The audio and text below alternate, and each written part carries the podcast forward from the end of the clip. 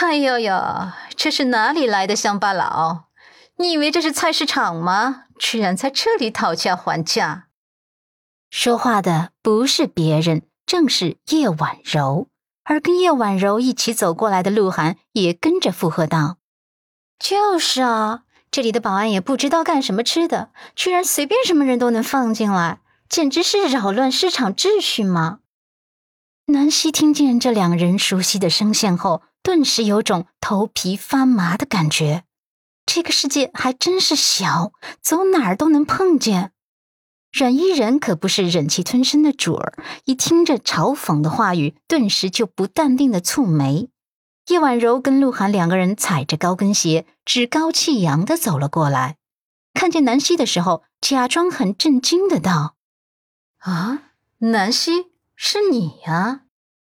阮南希保持着基本的礼貌和素养，开口道：“妈，妹妹，真是巧啊。”鹿晗记恨着南希昨晚的言语，有些沉不住气的道：“还真是巧啊，居然是你们呀！刚才还价的是你的好姐妹吧？她是在帮你还价？”南希点头：“对，是在帮我。”鹿晗装出一副很热心的样子：“啊，你们不知道啊，这里是不还价的。”想要讨价还价，就出门右拐，再穿过一条马路，那边有一家二手家具市场，那里是可以还价的。叶婉柔跟鹿晗一唱一和：“涵涵啊，南希没有来过这种地方，所以不了解这里的消费档次也是情有可原的。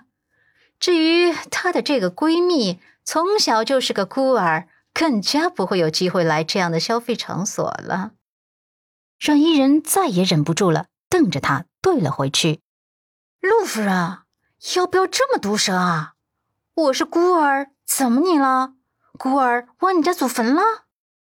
叶婉柔被他瞪得莫名心虚，蹙眉：“我不想跟你说话，你没礼貌，没修养。”阮依人冷笑：“哼，我还不稀罕跟你废话呢。你有礼貌，有修养。”我真不知道，对人冷嘲热讽居然是一种礼貌和修养。我可真是长见识了。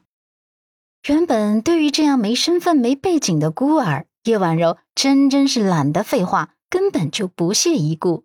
可她斜眼扫向阮依人的时候，竟被他那种倔强而无畏的眼神给震慑到了。恍惚的，他竟觉得这贱人瞪眼的模样有些熟悉。这莫名的熟悉感让他越发的烦躁，于是不耐烦道：“哎呀，真是物以类聚，人以群分，什么人就会结交什么样的朋友。”阮依人针芒相对的对了回去：“朋友无贵贱之分，交的是真心。我这样的人怎么了？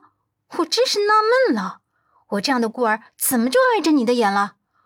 我可告诉你，你别仗势欺人。”我阮依人可不是什么好欺负的主儿。叶婉柔眼眸中一抹鄙夷闪过，还真是牙尖嘴利。我告诉你，我是阮南希的婆婆，按照道理，你见了我得叫一声阿姨。不过你是个孤儿，没教养，我也就不跟你计较了。他的话还没说完，阮依人又上前两步，眼眸中闪过一抹暗色，冷飕飕的反问。既然你说我没教养，那我也没必要对你客气了。要不要撕一架？反正我孤儿一个，没什么声誉好顾忌。倒是你呀，要是传出商场打架的丑闻出去，会不会被舆论给攻击死啊？叶婉柔看他那豁出去的架势，眼眸中闪过一丝慌乱，下意识的后退了两步。你、你、你想干什么？鹿晗见了，连忙冲上前来护住叶婉柔。我可告诉你啊，别乱来，这是法治社会，打人是犯法的，而且陆家的人不是你能碰得起的。